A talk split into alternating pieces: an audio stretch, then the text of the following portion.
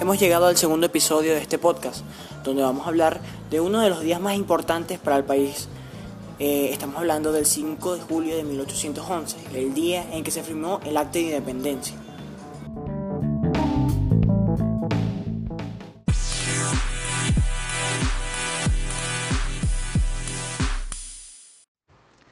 Ahora vamos a hablar sobre la firma del Acta de la Independencia. Las causas fueron que en el, 19 de abril de 1810 se convocó un cabildo extraordinario en la ciudad de Caracas como respuesta a la disolución de la Junta Suprema de España, la denuncia del rey Fernando VII, iniciando con ello la lucha por la independencia de Venezuela.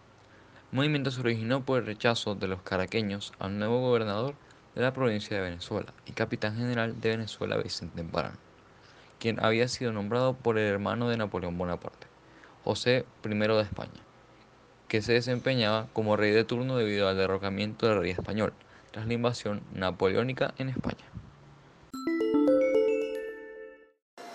Ahora le damos la bienvenida a Hassan Farhat, que nos va a explicar lo que pasó exactamente el 5 de julio de 1811 y las consecuencias que generó el acta de independencia. Hola, mi nombre es Hassan Farhat y les hablaré de lo que pasó exactamente ese día. Y también les hablaré sobre las consecuencias. Lo que pasó exactamente el 5 de julio de 1811 por el pintor Juan Lovera en 1838 fue lograda por Juan Germán Rossi y Francis Pinardi, ratificada con el Congreso del 7 de julio de 1811 y pasada al libro de actas el 17 de agosto de 1811 en Caracas. Ahora pasaremos a las consecuencias.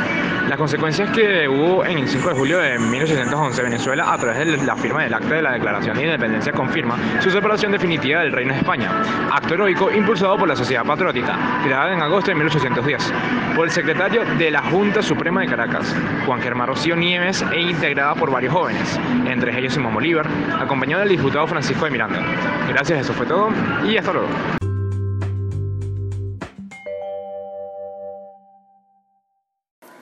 Lamentablemente hemos culminado el segundo episodio, pero por fortuna queda un último episodio donde se habla de la persona cuyo segundo nombre es libertad.